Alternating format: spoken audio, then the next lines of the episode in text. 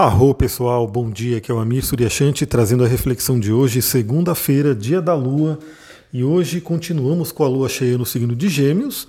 Ela vai fazer aspectos só lá para o final da tarde e à noite, então estou mandando um pouquinho mais tarde o áudio de hoje, mas ainda assim né, os aspectos vão ser lá para a noite, então dá tempo de todo mundo ouvir.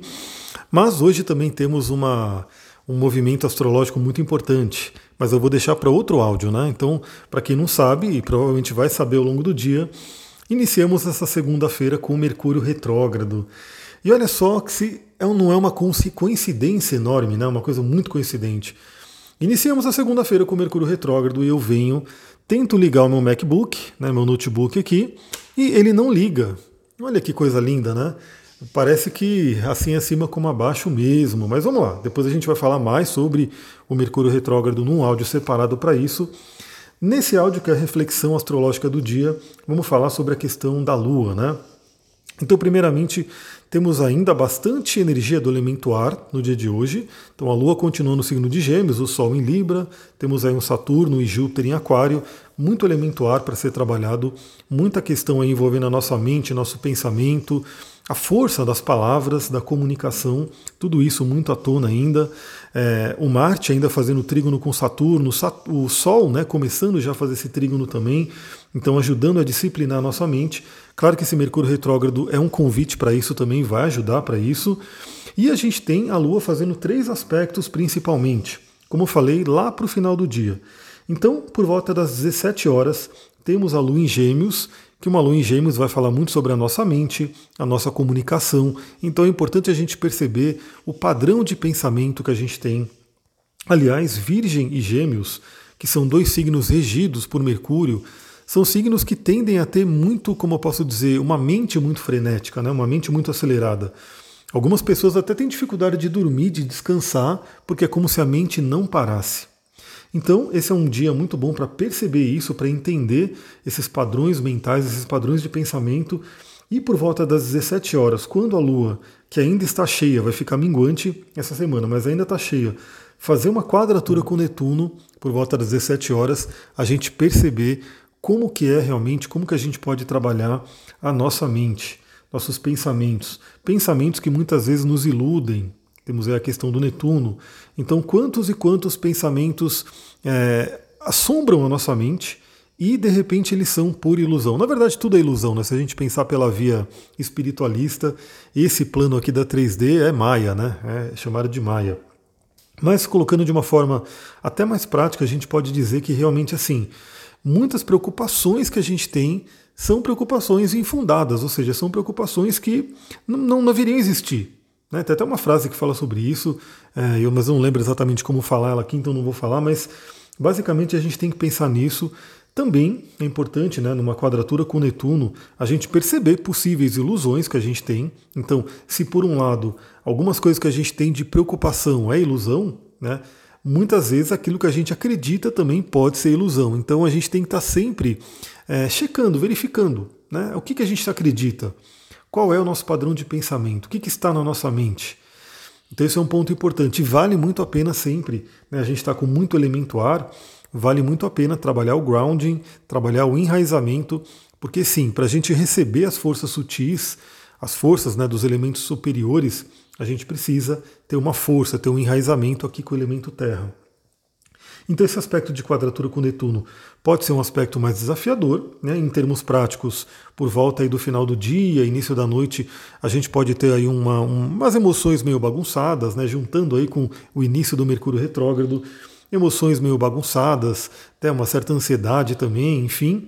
Mas, por volta das 20h30, ou seja, 8h30 da noite, temos um aspecto maravilhoso que é o trígono da Lua com Júpiter, Júpiter Zeus, né, o grande benéfico aí da astrologia, que também está retrógrado. Aliás, a gente tem agora com a entrada do, do Mercúrio retrógrado muitos planetas retrógrados, muitas revisões a serem feitas. E o trígono com Júpiter à noite, principalmente logo após a quadratura com Netuno, que pode trazer uma certa angústia, um certo sofrimento, é como se fosse um bálsamo, uma bênção para a gente poder se conectar com a espiritualidade, se conectar com o superior. Novamente, qual é a sua espiritualidade? No que você acredita? O que, que é uma força maior para você?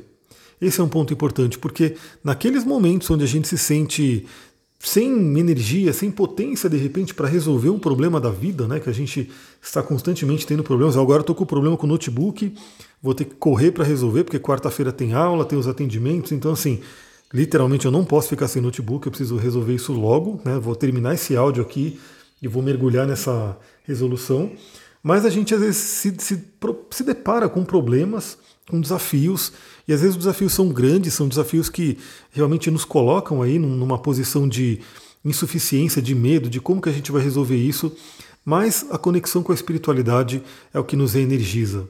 Né? Como que a gente pode contar com uma força maior?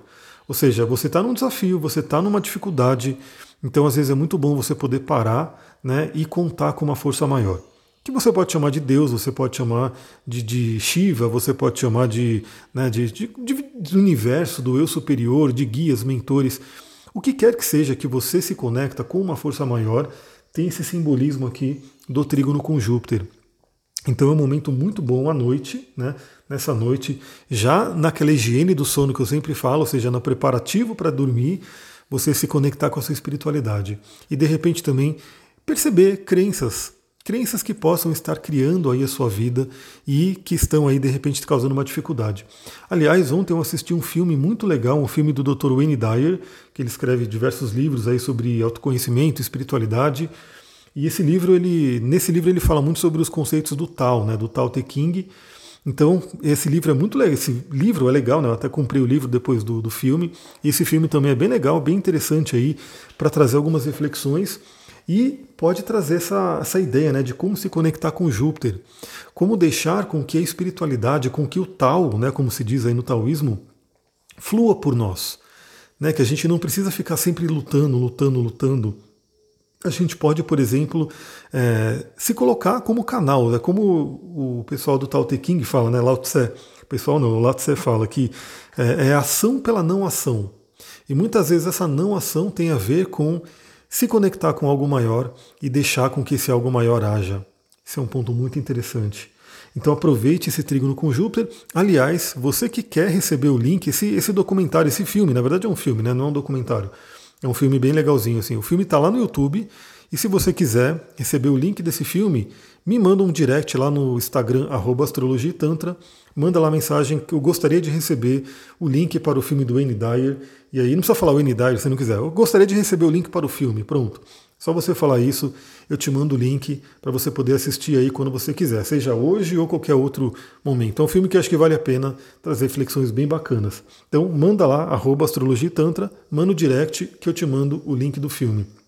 Aliás, se você ainda não me segue lá no Instagram, Astrologia e Tantra, segue lá. Eu estou começando agora, eu realmente determinei que, como eu estou sempre lendo, sempre estudando, sempre né, com vários conteúdos, eu vou compartilhar cada vez mais fotos de páginas de livros, trechos de livros que eu estou lendo no Kindle, que são trechos selecionadíssimos para você poder realmente é, ter também algumas reflexões. Né? Então eu estou começando a fazer isso, quem me acompanha já viu que eu tenho colocado algumas fotos de, de páginas. E eu tinha feito isso no passado num esquema de melhores amigos, tal, mas no final das contas eu falei, meu, eu vou fazer para todo mundo. Quem me segue, né, eu, eu, presumo que gosta de livro também, gosta de conhecimento, então acho que todo mundo pode ter contato. Então fica a dica, se você não me segue ainda, segue lá, arroba Astrologia Tantra no Instagram, e aí você né, fica de olho também nos stories que eu estou colocando. Então fica de olho ali, porque vocês sabem, né? O algoritmo do Instagram ele é um algoritmo meio chato de se trabalhar. Então você precisa sinalizar que você quer ver meu conteúdo, senão o Instagram não mostra. Né?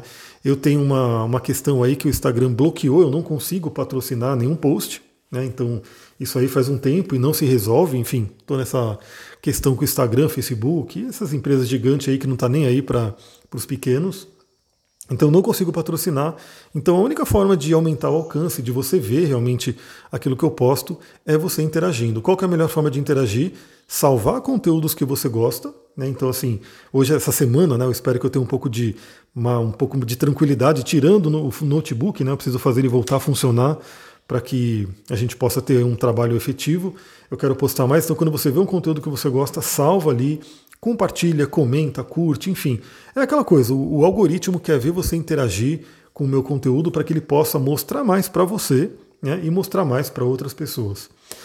Por fim, 1h20 da madrugada, temos aí um trígono com o Mercúrio retrógrado. Né? Provavelmente 1h20 da madrugada, a grande maioria das pessoas estará dormindo, espera-se, né? Eu acho que se você vive uma vida né, de acordo com o ciclo circadiano, claro que cada um tem algumas particularidades de trabalhar de madrugada, de de repente ficar de madrugada fazendo alguma coisa, mas no geral acredito que a maioria das pessoas estará dormindo 1h20 da manhã e é onde vai ocorrer esse trígono com o Mercúrio retrógrado. Bom, como eu falei, eu vou fazer um, um, um podcast específico do Mercúrio retrógrado para a gente poder conversar e trazer mais alguns detalhes. Mas vale dizer que, assim, embora eu esteja falando aqui para vocês que é um fato, não é uma coisa que eu estou né, nem reclamando, nem justificando, é um fato. Cheguei de manhã, né, fui ligar o notebook e o notebook não está ligando. Né? A luzinha, na verdade ele está ligando, mas a luzinha que recarrega o notebook não está funcionando. É como se a fonte lá, o MagSafe, do, do MacBook não está funcionando. O que significa que eu, se eu não conseguir resolver isso agora, eu vou ter duas horas de trabalho, que é o quê? É o tanto que a bateria dura. Né? Porque se ele não estiver recarregando, se ele não estiver ligando na tomada, a hora que acabar a bateria, acabou. Então é isso que está acontecendo. Então isso é um fato, não é uma coisa que eu estou falando que é porque Mercúrio está retrógrado. Infelizmente a sincronicidade está mostrando isso.